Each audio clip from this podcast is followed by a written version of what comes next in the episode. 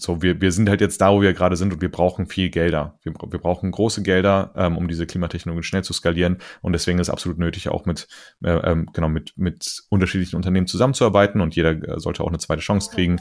Ähm, genau, deswegen das Einzige, wo bei uns, wo wir wissen, okay, wir möchten ähm, nicht mit denen arbeiten, das sind übrigens Oil and Gas Companies, also da würden wir ähm, ähm, tatsächlich ähm, kein Geld von nehmen.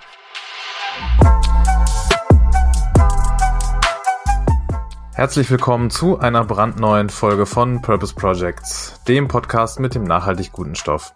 Hier sprechen wir mit Menschen von inspirierenden Unternehmen, Projekten und auch Organisationen, welche zeigen, dass Purpose und Profit Hand in Hand gehen. Heute an den Mikros sind Alex und Boris, also ich, und wir sprechen heute über Impact Investing und Klimatechnologien, genauer gesagt über den erst kürzlich ins Leben gerufenen World Fund. Genau, hi Boris. Ähm, World Fund ist ein Venture Capital Unternehmen und unterstützt Unternehmerinnen, die äh, Klimatechnologien für eine regenerative Welt entwickeln. Und was genau dahinter steckt, ähm, das wollen wir heute mit Hilfe von Daniel Valenzuela von World Fund herausfinden. Deswegen sage ich mal ganz viel Spaß beim Reinhören. Hallo, lieber Daniel, ganz herzliches Willkommen beim Purpose Projects Podcast. Freuen uns sehr, dass du heute mit am Start bist. Ja, ich freue mich auch total. Also ähm, ich glaube, ich glaube, äh, äh, ich bin auf spannende Fragen. Ähm, da freue ich mich schon, ja. Sehr gut. Mit denen kannst du auf jeden Fall auch heute rechnen, hoffe ich zumindest. Ähm, Daniel, bevor wir natürlich äh, ein bisschen später genauer auf World Fund eingehen und warum du eigentlich hier bist, das Thema, worüber wir heute eigentlich sprechen wollen, hauptsächlich, wollen wir dich natürlich aber erstmal ein bisschen näher kennenlernen. Ähm, auch wir haben natürlich ein bisschen mehr Zeit in den Research zu dir und World Fund gesteckt und haben ähm, unschwer herausfinden können, dass du Mathematik studiert hast, und zwar in Deutschland und auch in den USA, und dein Master in Mathematik in Bonn sogar mit Auszeichnung abgeschlossen hast kurz zu deiner beruflichen ähm, Laufbahn, zu deinen beruflichen Stationen. Da waren unter anderem KPMG und ähm, Ecosia dabei. Aber als Fundraising-Berater für soziale Projekte hattest du dich auch mal selbstständig gemacht. Heute bist du beim World Fund gelandet, quasi als eins der Gründungsmitglieder. Erzähl doch mal vielleicht in einem, ja, vielleicht eher kurzen Abriss, wie und warum du ein Teil vom World Fund geworden bist und wie es überhaupt dazu gekommen ist. Gerne. Ähm, ja, genau, habt ihr euch ja, habt ihr gut recherchiert. Also die, ähm, ich äh, war damals in Berkeley in den USA, äh, am Rande von Silicon Valley mit meinem abstrakten Mathematikstudium, äh, habe da gerade an einem Paper geschrieben und und gemerkt, wie wie eigentlich alle alle sozusagen zum gleichen Stadium wie ich äh, während des Masters da irgendwie schon konkret Projekte hatten, die irgendwie ähm, Menschen erreichen, ja, die irgendwie Impact haben. Ähm, bei mir war das ganz klar das Paper. Das ist zwar spannend, was ich mache, aber das wird halt eine Handvoll ähm, Menschen auf der Welt erreichen, die das interessiert, die das vielleicht in ihrem Bereich anwenden können, aber trotzdem relativ, relativ unbefriedigend so ähm, im Vergleich. Vor allem, wenn man viele ähm, Themen hat, die einen stark bewegen. Ähm, auch wenn ich damals schon im Aktivismus und so sehr, sehr aktiv war. Genau, deswegen ähm, bin ich dann damals in die Startup-Welt, habe ähm, on the side auch immer Aktivismus weitergemacht, ähm, habe bei einem industriellen Startup angefangen, auch ähm, immer wieder ähm, im Lobbyismusbereich, äh, da unterschiedliche Einblicke gehabt und war für mich war es ko komplett klar, dass ich die unterschiedlichen ähm, äh, Themen kombinieren möchte. Das war dann damals auch in der Selbstständigkeit und durch meine Selbstständigkeit bin ich dann ähm, ähm, zum World Fund gekommen über meinen, einen, einen meiner Kunden. Ähm, in, in dem Bereich hatte ich vor allem auch in dem Thema gearbeitet, wie kann man eigentlich ähm, Wirksamkeiten messen und genau, also es gibt so eine, so eine Richtung, ähm, im, äh, die, die heißt effektiver Altruismus. Ich weiß nicht, ob die euch was sagt.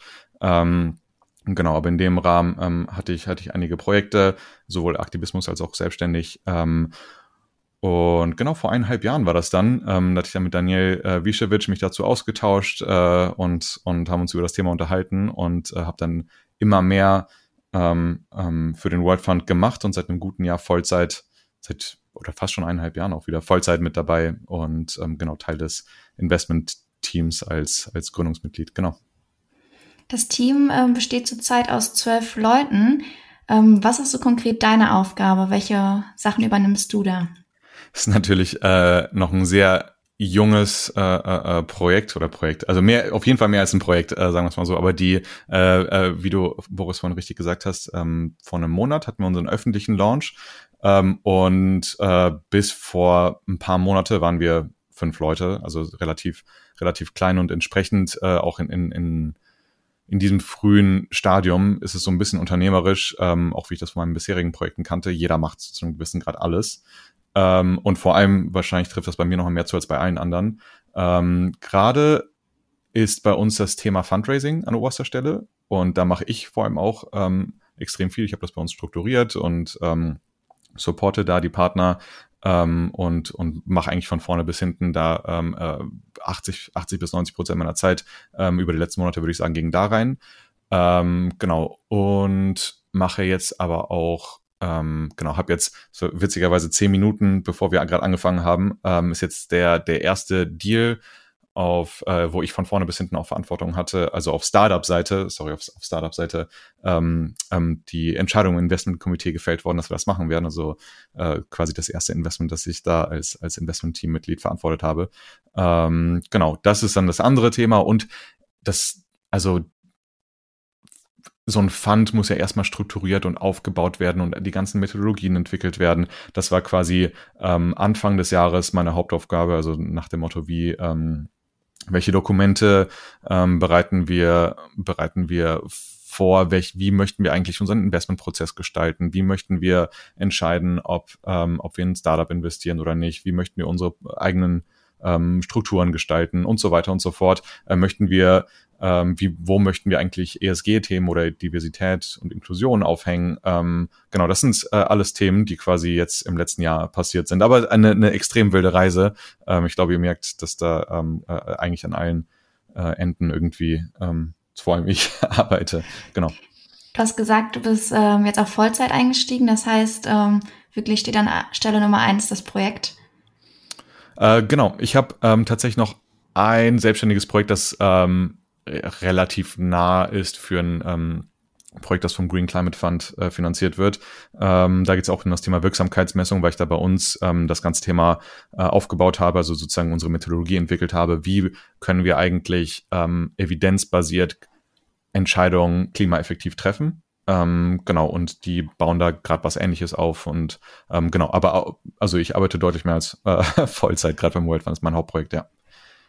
Stichwort Arbeitszeit äh, finde ich auch ein eher spannendes Thema, vor allem bei jetzt so einem relativ neuen und frischen Projekt, wie du es gerade schon auch selber genannt hast. Ähm, wie darf man sich das vielleicht vorstellen für diejenigen, die uns auch zuhören und die ja so gar keine Vorstellung haben jetzt, was ist überhaupt so ein Fund und wie funktioniert der quasi auf Daily Basis? Daily Basis gibt es überhaupt bei dir im Moment sowas wie einen geregelten Arbeitstag oder passiert einfach jeden Tag so viel Neues, dass man das unmöglich irgendwie so festzurren kann?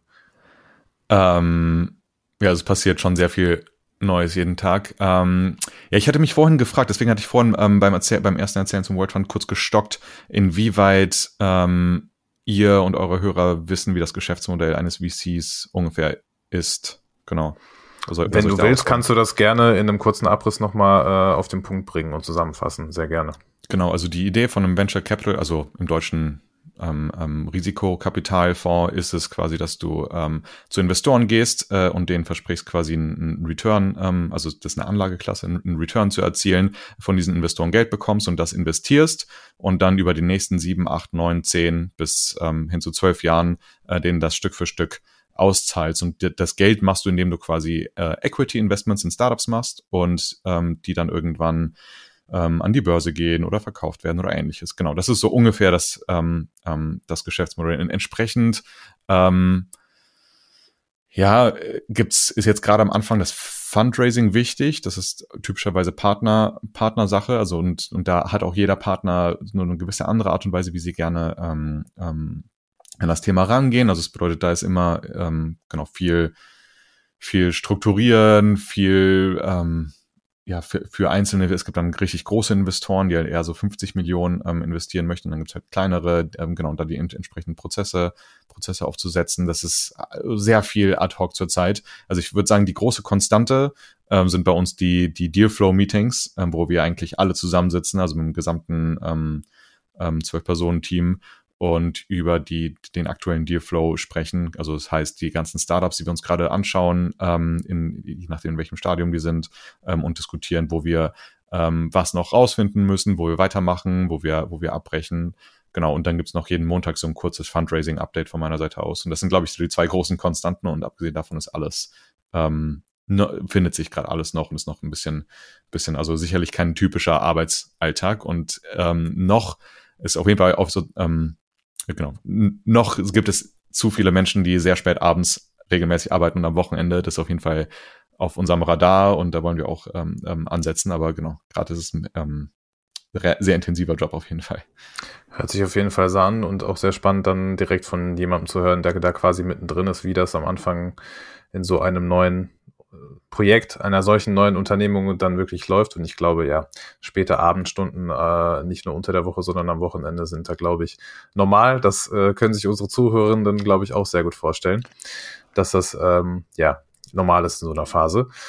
Äh, sehr spannend, wie ich finde. Wir haben, Daniel, ähm, in unserem Podcast ein kleines, aber ja relativ etabliertes schon Format, also das einzige, was wir haben, neben unseren normalen Gesprächen. Ähm, das Format nennt sich Purpose Preguntas und das haben wir jetzt nicht nur so genannt, weil wir auch wissen, dass du eine gewisse Spanien-Affinität hast, sondern das Format hieß früher schon so. Ähm, nach dem Prinzip einfach fünf schnelle Fragen, die relativ einfach von dir zu beantworten sein sollten. Mhm. Und deswegen fange ich einfach mal mit der allerersten an dein Lieblingsort und deine Lieblingsbeschäftigung in deiner alten Heimat Bonn, in der du ja längere Zeit studiert hast? Ah, ähm, Lieblingsort und Lieblingsbeschäftigung. Tatsächlich, also ohne jetzt irgendwie zu nerdig klingen zu wollen, aber da, wo ich die meisten Nostalgie empfinde, wenn ich jetzt noch durchgehe, ist einfach die Mathe, äh, das Mathe-Gebäude und die Mathe-Bibliothek. Jetzt nicht, dass ich so viel gelernt hätte unbedingt, aber die, äh, oder so viel da, aber es ist einfach die, die stärkste Community, die schönsten Gespräche, die ähm, interessantesten Menschen. Ähm, das ist alles irgendwie da passiert. Ja. Und das ist auch eine schöne Uni, muss man auch dazu sagen. Ja, ja. Und wunderschönes Gebäude in Poppelsdorf. Ja, kann ich, kann ich nur empfehlen. Dann kommt die nächste Frage von mir. Ähm, wenn du dir deinen Lebensmittelpunkt aussuchen müsstest, jetzt unabhängig von der Mathebibliothek, ähm, Australien, Kalifornien oder Berlin? Also Kalifornien stand ich vor der Entscheidung, habe ich mich auf jeden Fall dagegen entschieden. War das letzte Mal da, als Trump gewählt wurde. Ähm, ich würde sagen, ich habe jetzt ein Jahr in Berlin gewohnt. Ich würde wahrscheinlich sagen Australien, jetzt ohne dass das Implikationen haben sollte, aber ähm, immer mehr und mehr äh, wird mir klar, genau, dass, es, dass ein Zugang zur Natur einfach da sein muss und das hat man in Berlin ähm, leider nicht. Ja, genau. Mhm. Ähm, ich habe es gerade schon äh, kurz angerissen. Wir haben zumindest, denken wir, dass wir es rausgefunden haben, dass Deutsch und Spanisch deine beiden Muttersprachen sind. Du kannst uns gerne korrigieren, wenn das nicht stimmt. Ähm, in welcher der beiden Muttersprachen denkst du denn eher nach? Also als erstes quasi oder vielleicht sogar auf Englisch? Das ist tatsächlich so ein bisschen kontextabhängig. Ich würde sagen, die meiste Zeit in Deutsch. Ähm, genau, ich habe, ähm, mein Vater ist Argentinier, ähm, deswegen genau, äh, argentinisches Spanisch, was, was manche Spanier vielleicht nicht als äh, Spanisch bezeichnen würden, ähm, ähm, gelernt. Und wenn ich sehr viel Spanisch rede, dann denke ich in Spanisch, wenn ich und träume in Spanisch und wenn, wenn sehr viel Deutsch, dann eher Deutsch. Ja. ähm, eine Milliarde Bäume mit Ecosia pflanzen oder eine Milliarde Euro mit dem World Fund einsammeln. Schwierige Entscheidung. Das ist, ach, jetzt, jetzt müssen wir in die Details von Wirksamkeitsmessung äh, eintauchen.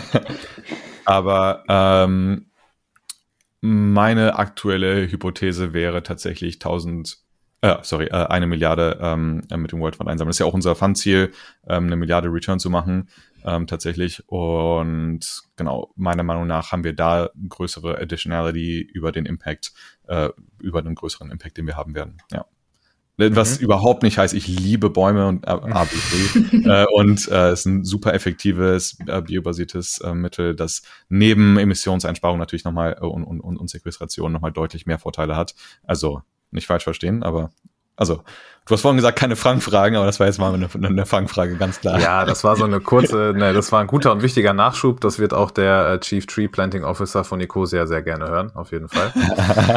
ähm, kann ich mir vorstellen, dass der Peter sich darüber freut. Wir kommen zur letzten Frage. Du hast gerade gesagt, du mhm. hast ähm, lediglich ein Jahr in Berlin gelebt und verbracht, aber hättest du vielleicht trotzdem irgendeinen ja heißen kulinarischen Insider-Tipp in der Gastroszene in der Berliner, die vielleicht nicht jeder kennt?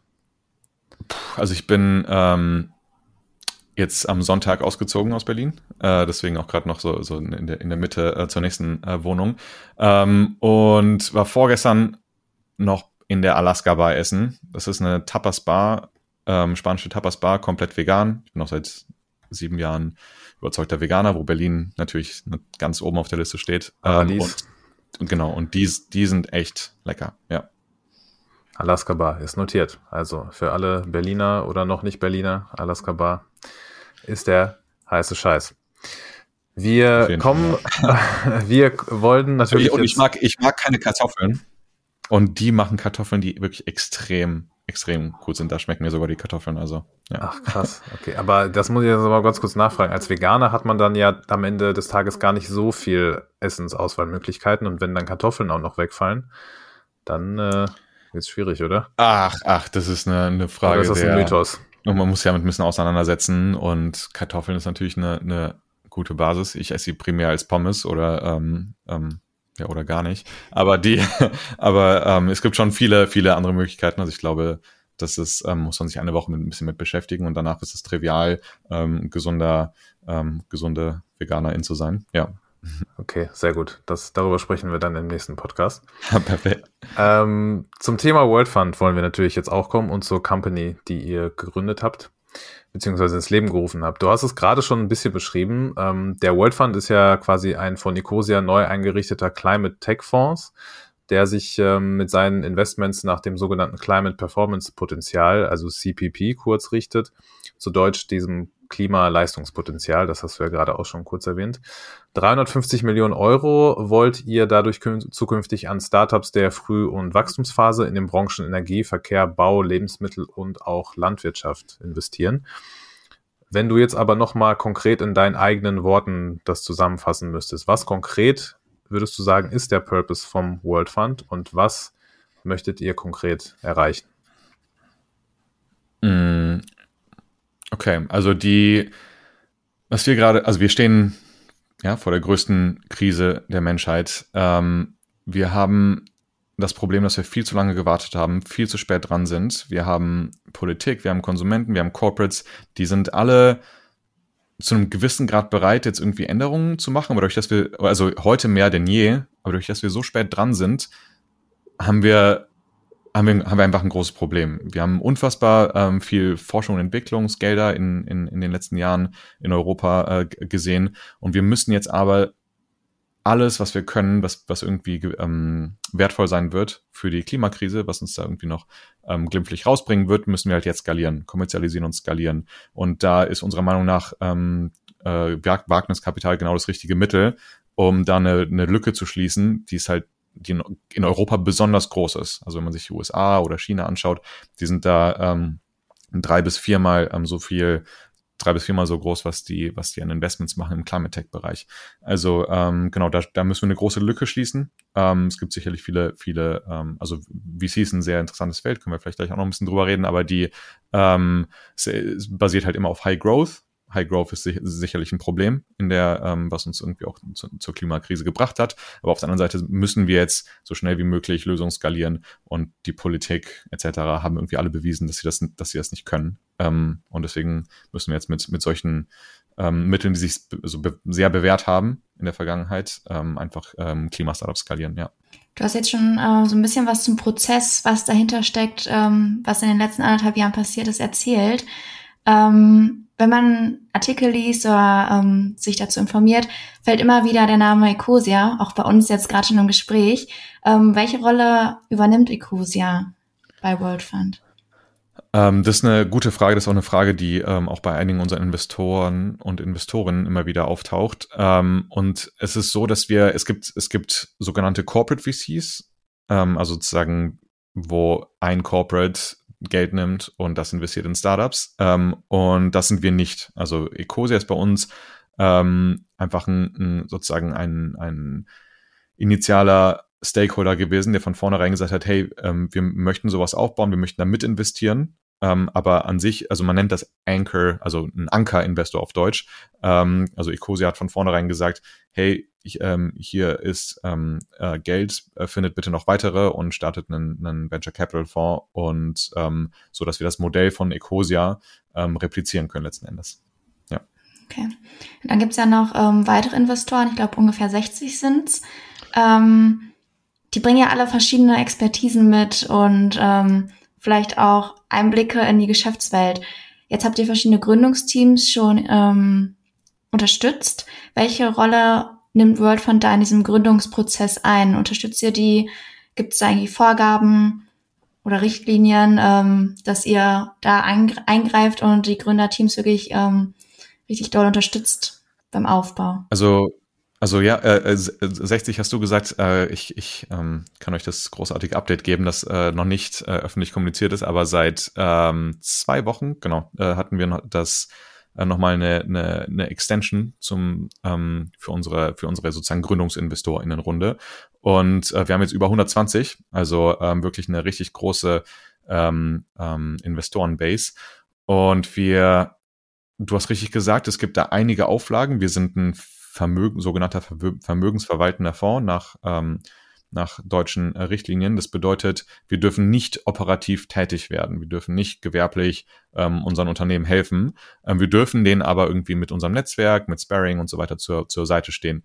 Ähm, und da äh, kommt jetzt ein ganz großer Differenziator von vom World Fund zu anderen VCs auch rein. Äh, wir haben eine unfassbar, also es sind unfassbar viele Investoren und Investorinnen, ähm, das, das kennt man von anderen Funds so nicht. Und das sind wirklich die absolut stärksten der, der UnternehmerInnen-Szene in Deutschland äh, mit dabei. Also von ähm, Tribago CEO, Check24 CEO äh, oder Gründer, ähm, der ähm, ähm, Gründer von Rocket Internet mit seinem neuen ähm, Vehikel Econos, ähm, genau, Niklas Sennström, Founder von, von Skype und Atomico. Also äh, wirklich eine unfassbar starke ähm, Basis an Investoren, die halt gesagt haben, hey, ich habe jede Menge Geld gemacht ähm, mit dem, was ich am besten kann, was mir am meisten Spaß macht. Und sich dann fragen, hey, wie kann ich das jetzt eigentlich gut investieren, in, in impactreichere Lösungen investieren oder in oder oder, oder Anlagen investieren ähm, und deswegen ähm, und, und wie kann ich grundsätzlich in meinem Leben ein bisschen mehr Impact haben und äh, deswegen sind kommen die bei uns rein und deswegen sind die auch sehr ähm, keen on helping, sage ich mal. Sie möchten ähm, äh, gern lösen, äh, gern, gern mithelfen. Ähm, und da haben wir quasi dann für uns eine, eine ähm, Matchmaking-Plattform ähm, aufgebaut, wo wir dann unsere Startups oder die eher die Herausforderungen unserer Startups eben lösen, ähm, ähm, matchen können mit, mit unseren Investoren und Investorinnen, die da irgendwie einen guten ähm, eine Kompetenz, ein Netzwerk oder ähnliches haben in der Richtung, sodass wir halt ähm, unseren, unserem Portfolio an Startups da besonders gut helfen können. Genau. Der Fonds, Fonds an sich äh, investiert ja nur in Unternehmen, die laut eurer Aussage das Potenzial haben oder hätten, jedes Jahr 100 Megatonnen Kohlendioxid aus der Atmosphäre zu entfernen, sage ich jetzt mal, laienhaft. Ähm, bis jetzt, so war unser Stand, wurden ja, glaube ich, vier Investitionen getätigt in Coa, Recap, Juicy Marbles und Spaceforge. Kannst uns auch korrigieren, wenn es mittlerweile auch schon mehr geworden sind. Aber das waren unsere letzten Infos. Unter welchen ähm, weiteren Kriterien, würde ich mal sagen, wurden denn diese Unternehmen jetzt speziell ausgesucht oder ausgewählt? Ja, äh, wow, also Spacewatch wurde ja erst gerade vor zwei Tagen angekündigt, also ähm, Top-Notch-Recherche.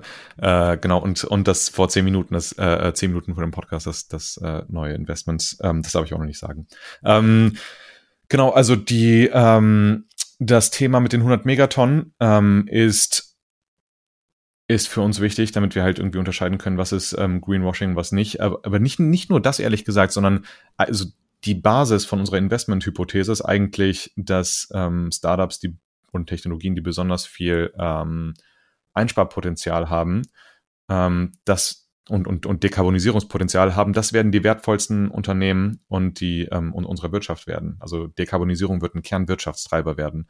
Ähm, und deswegen wollen wir halt da sehr datenbasiert vorgehen. Und du hast gesagt, entfernen, da muss man ein bisschen vorsichtig sein. Ähm, das Wichtigste, was wir tun müssen, so bald wie möglich, und das ist, da gibt es eine Asymmetrie, ähm, das, das ist vermeiden, nicht entfernen. Also je nach, je nach Definition, ne? aber, aber vermeiden kommt immer vor entfernen und wir müssen uns jetzt auch damit beschäftigen, wie wir entfernen können. Das liegt einfach daran, dass wir viel zu spät dran sind und dass wir jetzt schon in absolut katastrophale Szenarien reinlaufen, ähm, selbst wenn wir also sozusagen das Beste tun, was wir tun können. Bedeutet, wir müssen uns mit Entfernen beschäftigen, aber ähm, genau, es geht primär darum zu vermeiden. Genau. Ähm, genau, de deine Frage bezieht die sich auch quasi auf andere Kriterien neben dem Klimapotenzial oder, oder?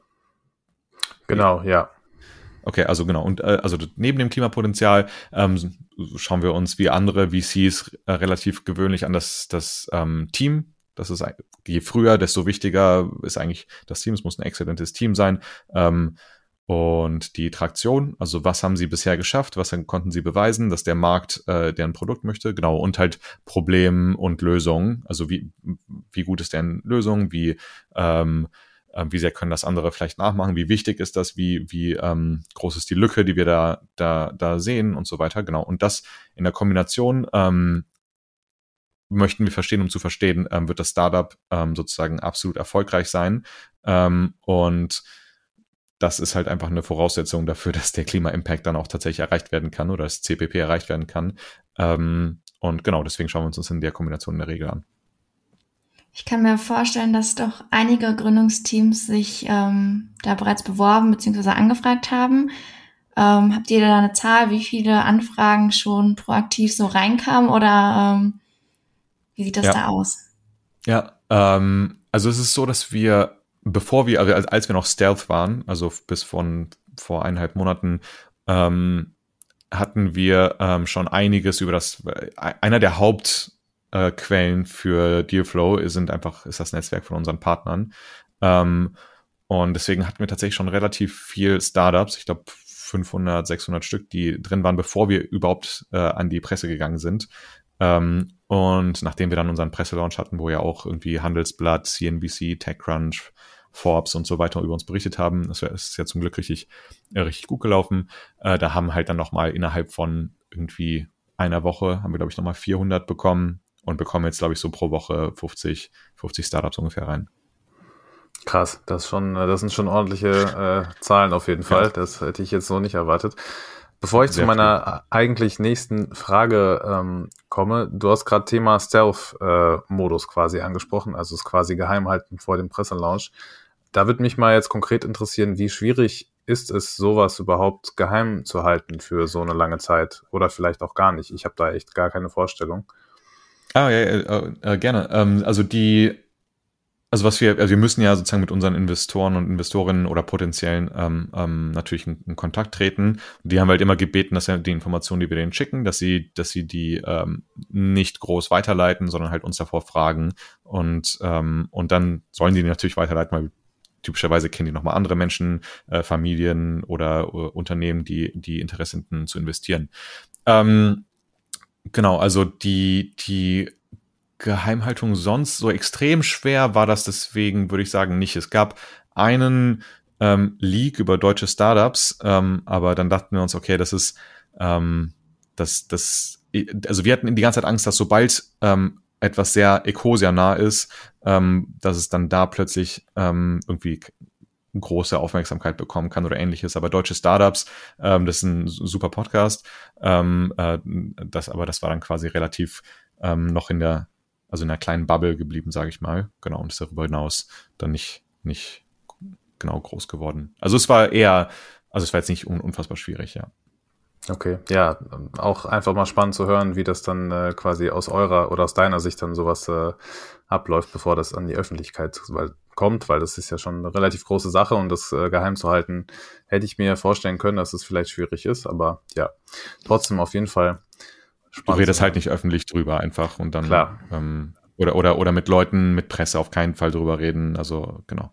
Ja. Ja, sehr cool. Daniel, bei unserer Recherche ist es uns natürlich auch nicht verborgen geblieben, dass es vor allem in diesem Climate Tech oder generell beim Thema Klimatechnologien oder Klimawandel natürlich auch sehr, sehr laute und kritische Stimmen gibt, die, ähm, du hast es gerade selber schon angesprochen, das Thema Greenwashing oder in diesem Fall ja Green Money Washing ähm, bemängeln bzw. kritisieren. Eine regelmäßig etwas lautere und auffälligere Stimme, vor allem auf LinkedIn, wird dir auch bekannt sein, Thorsten Schreiber, der unter anderem das Purpose-Unternehmen Africa Green Tech gegründet hat und den wir auch schon im Podcast hatten, hier übrigens auch äh, sehr zu empfehlen, ja, cool. die Folge. Ähm, kurz nach der COP26-Konferenz, die es ja in Glasgow gab, letzten Monat oder vor ein paar Wochen, gab es seinerseits danach einen etwas längeren LinkedIn-Post, in dem er vor allem größere und nachhaltige Impact-Investoren ähm, ja quasi kritisiert hat, die sich nicht trauen, in Anführungszeichen auf dem afrikanischen Content zu investieren, wo seiner Meinung nach vor allem ein echter Impact generiert werden könnte aus seiner Sicht. Und stattdessen werde lieber in das nächste digitale Einhorn, so hat er das genannt, mhm. investiert.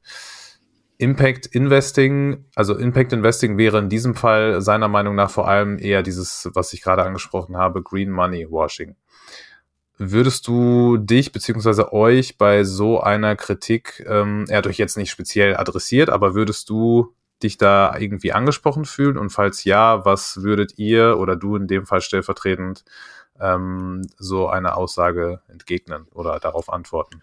Scharfe Fragen, I like it. ähm, also die, äh, er hat uns adressiert, übrigens in den Kommentaren. Ich äh, habe das nur, also ich habe mir sie äh, selber nicht okay. mit ihm geredet und war da quasi jetzt nicht in den Details drin. Mhm. Ich weiß, dass er uns adressiert hat und dass er da ähm, natürlich auch etwas, ähm, ne, ist man auch, auch wütend, wenn man ähm, ähm, ja, wenn man da irgendwie vielleicht keine, äh, nicht genug Aufmerksamkeit bekommt.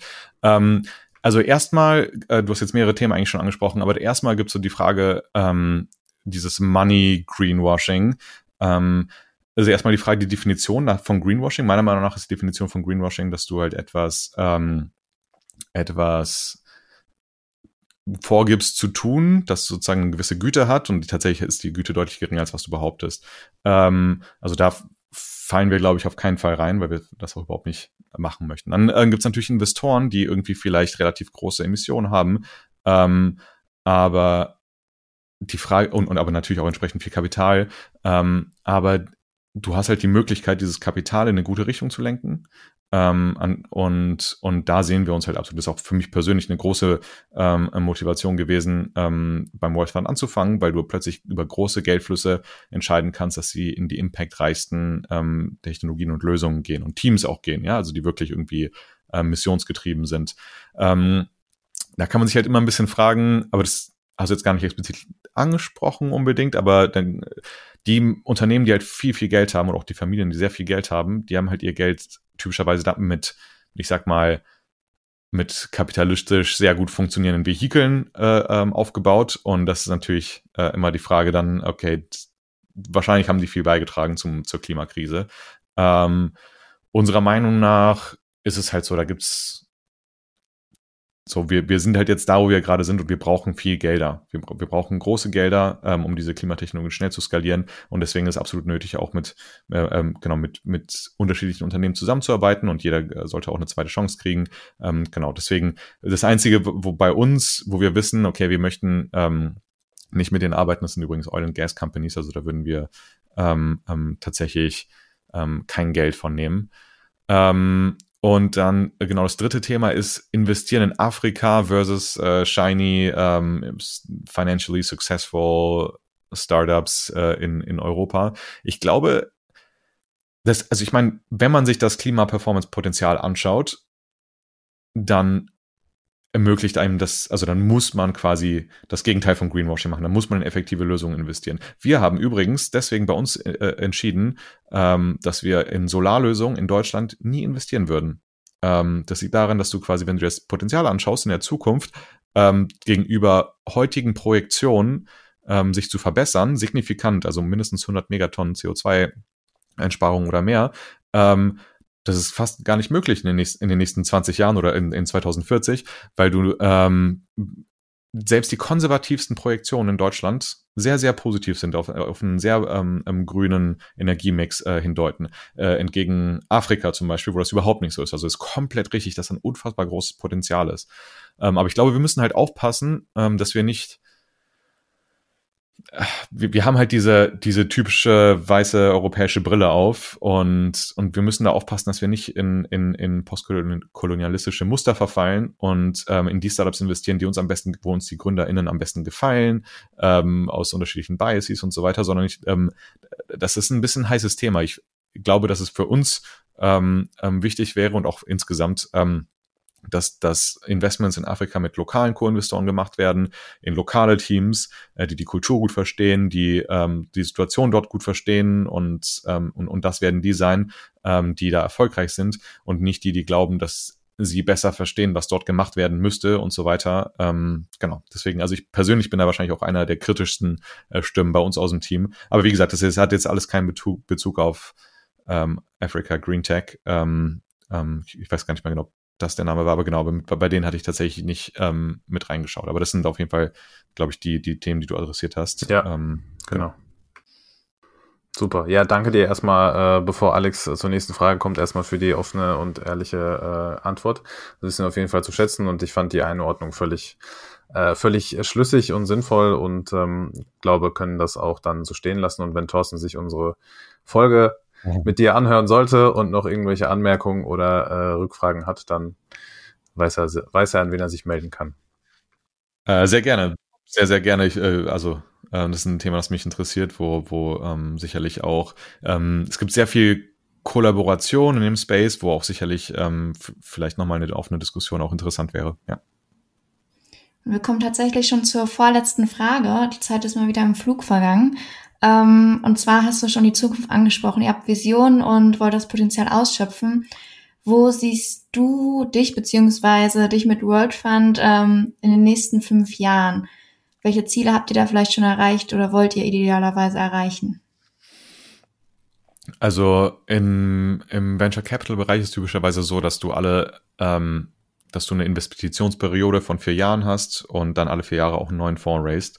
Das bedeutet, ähm, wo ich World Fund dann sehe, ist, dass wir zum einen, ähm, also ganz klar unser Portfolio, ähm, dass das gut läuft, dass wir an einigen wertvollen Problemen einen starken und großen Beitrag leisten, dass sich da der, der Markt entwickelt. Ne? So ähnlich wie Tesla es halt für die Elektromobilität gemacht hat, ähm, möchten wir das äh, für, für die Halbleiterindustrie machen, möchten wir das für mit Spaceforge zum Beispiel, möchten wir das für ähm, ähm, die, die Fleischindustrie machen mit, mit Juicy Marbles und dem pflanzenbasierten Filetsteaks, äh, die die machen. Ähm, genau, und, und dass das alles so gut läuft, und so einen großen Beitrag hat, dass wir äh, im, dass unser Fund, nächstes Fundraising nochmal deutlich leichter geht. Also das ist auf jeden Fall ein Thema und das andere Thema ist ähm, vielleicht eher nochmal für mich persönlich, dass das Thema ähm, datengetriebene Wirksamkeitsmessung im VC-Bereich oder, oder grundsätzlich eigentlich bei, bei jeglichen Entscheidungen, die Technologien betreffen. Das ist sehr, sehr unausgereift heute, dass es da deutlich mehr Offenheit, Transparenz gibt ähm, und nicht immer Zahlen, ähm, wo die Kalkulationen nie preisgegeben werden. Das, das bringt keinem was weiter, dann entstehen keine Marktdynamiken ähm, so, und dass das Ganze deutlich fortgeschrittener ist, offener, Standards, Kollaboration und so weiter, dass wir halt da nur noch in gute Lösungen investieren. Ja, super spannend. Äh, wir haben es auf jeden Fall auf dem Radar und werden das äh, die nächste Zeit beobachten, die Entwicklung. Und ähm, ja, unsere letzte Frage, die wir jedem Gast stellen, ähm, welches Unternehmen, welches Projekt oder auch welche Menschen ähm, würdest du sagen im Bereich Purpose ähm, müssen wir auf dem Radar haben? Kennst du da jemanden, den du auf jeden Fall hier erwähnen möchtest, ähm, was unsere Zuhörerinnen wissen müssen? Ähm, im unternehmerischen Bereich oder politischen Bereich? Wer, wer oder was auch immer dich inspiriert in diesem Hab, Themengebiet. Äh, habt ihr eine Beziehung zu Bonn? Ähm, ich kenne da ein paar Leute tatsächlich, ja. Ja. Ja, also das ist ein Thema, also welche, also über Startups denke ich natürlich jeden Tag nach, aber ähm, weil ich jetzt gerade hier wieder in der Nähe bin, äh, Julia Punyagi, das, äh, die ist die ähm, die verantwortet jetzt die Mobilitätswende dort. Das ist meine beste Freundin aus Bonn. Äh, seit vielen, vielen, vielen, vielen Jahren äh, bin ich sehr, sehr, sehr aufgeregt, dass sich ähm, meine Lieblingsstadt nochmal sehr schnell, sehr nachhaltig verändern wird. Ähm, genau, das ist jetzt eine grüne Regierung seit, seit September. Ähm, genau, und in Bezug auf Startups ähm, würde ich sagen, äh, ich hatte jetzt sehr viel Kontakt mit einem Startup Freshflow. Ähm, die kümmern sich darum, dass wir Food Waste bekämpfen in der Supply Chain, also in, in, in Supermärkten und, und so weiter mit ähm, künstlicher Intelligenz. Und die beiden Gründer sind einfach absolut fantastisch. Ähm, also genau, mit denen solltet ihr auf jeden Fall mal reden. Dann haben wir sowohl das als auch deine gute Freundin aus Bonn äh, auf jeden Fall in den Show Notes vermerkt hiermit. Ähm, da wird sich cool. vor allem ein sehr guter Freund von mir, der auch aus Bonn kommt und da auch ähm, immer noch wohnt, sehr drüber freuen. Der ist bei diesen ganzen Themen auch sehr viel, sehr, sehr viel unterwegs und auch sehr bewandert. Deswegen Shoutout auch an dieser Stelle an ihn. Daniel, cool. äh, das ist tatsächlich schon leider das Ende der, dieser Folge und das Ende unseres Gesprächs. Alex hat es gerade angesprochen, die Zeit ist wie im Flug, wie immer äh, vergangen. Ich bleibt eigentlich nur von meiner Seite aus äh, ja vielen herzlichen Dank zu sagen für wie ein ich wie wie ich finde ein sehr äh, spannendes und ähm, ja insightful Gespräch würde ich das mal nennen äh, über Themen, die vielleicht nicht jeden Tag irgendwie ähm, auf den Tisch kommen und äh, jetzt aber durch euren World Fund damit, dass ihr quasi live gegangen seid, ähm, ja, wie ich finde, es sich lohnt, in, weiter in den Vordergrund zu stellen. Also ja, vielen lieben Dank, dass du Gast bei uns warst. Cool. Ja, ich habe mich sehr gefreut. Äh, ich fand es auch ein sehr gutes Gespräch und äh, ich kann dir versichern, wir haben nur an der Oberfläche gekratzt, also ähm, geht noch deutlich tiefer. Cool. Vielen Dank, Boris und Alex. Ja, Boris, wie fandst du äh, unseren Gast Daniel und was er uns alles erzählt hat? Ja, Alex, ich fand's äh, sehr, sehr spannend tatsächlich und sehr interessant, wie ich auch schon in unserem Gespräch selber gesagt habe, beziehungsweise in der Folge. Ähm, als ich das erste Mal vom World Fund ähm, gehört habe, dass die quasi live gegangen sind, dann hatte ich halt vor allem irgendwie den Namen Ecosia sehr präsent. Da haben wir auch drüber gesprochen, dass die irgendwie sehr stark damit ähm, mit denen assoziiert werden und immer noch wurden. Aber ich fand es gut, dass äh, Daniel, beziehungsweise wie er erklärt hat, dass da natürlich viel mehr hintersteckt und was die genau machen wollen und ähm, dass das Konstrukt an sich und die Methodiken vielleicht, mit denen die arbeiten, jetzt nicht auf den ersten Blick für alle Mann verständlich sind, kann ich mir gut vorstellen. Aber ich hoffe mal, dass unser Gespräch die Zuhörerinnen und Zuhörer, Zuhörer von uns irgendwie ein bisschen da auf ähm, ja, besseren Stand gebracht haben, beziehungsweise wenn die sich dafür interessieren, dass die jetzt besser verstanden haben, was die so machen beim World Fund. Wie fandst du es denn? Ähm, nicht nur unser Gespräch mit Daniel, sondern auch, äh, das ist die erste Folge, die wir beide aufgenommen haben. Wie, schlimm, ja. wie auf einer Skala von eins bis zehn, wie schlimm war es für dich, mit mir aufzunehmen? Überhaupt nicht. Äh, ganz entspannt. Äh, ich fand es auch, es war ein richtig cooles Gespräch. Ähm, ja, und ähm, ich fand es auch sehr spannend. Und für den ersten Einblick hat es auf jeden Fall ähm, so einen Überblick gegeben, aber wie du sagst, oder auch wie Daniel gesagt hat, das ist, da steckt natürlich super viel hinter und äh, da kann man eine ganze Podcast-Serie rausmachen. Ähm, Gerade jetzt, wo so viel passiert, dass zehn Minuten bevor er mit uns telefoniert, ähm, da noch eine neue Investition gestartet wird. Ähm, ja, ich glaube, äh, tagtäglich so viele Neuigkeiten, die kann man gar nicht alle festhalten. Nee, ich glaube, das auch zu verarbeiten und wie du sagst, richtig festzuhalten. Ähm, da geht's jeden Tag echt äh, hoch her, glaube ich. Also da muss man schon äh, up to speed sein, wie man so schön sagt. Ähm, ja, sehr cool, sehr spannend. Shoutout natürlich auch an Moritz, der heute das erste Mal nicht dabei ist. Also sich eine wohlverdiente Pause ähm, er podcastet hat die letzten Wochen, will ich mal, will ich mal so ähm, sagen. Ja, wie gesagt, ähm, das war die Folge mit Daniel zum World Fund und ähm, nächste Woche gibt es dann wieder den Radar den altbewährten, dann wieder mit uns allen dreien. Hoffe ich doch mal sehr. Und ja, Alex, dir nochmal auch dickes Dankeschön. Hat sehr viel Spaß gemacht, nicht nur mit Daniel, sondern auch mit dir. Und ähm, ich würde sagen, Ladies, äh, nicht first, aber last in diesem Fall, dir gebühren die letzten Worte unserer ersten gemeinsamen Folge. Ja, vielen Dank. Also die Kombi mache ich nochmal mit. Ähm, können wir so äh, regelmäßig in Abwechslung alles. Ich glaube, wir regeln das ganz gut zu dritt äh, weitermachen. Deswegen auch ein dickes Dankeschön von mir. Und ähm, ja, dann würde ich sagen, machen wir Schluss. Tschüss zusammen. Tschüss, bis nächste Woche.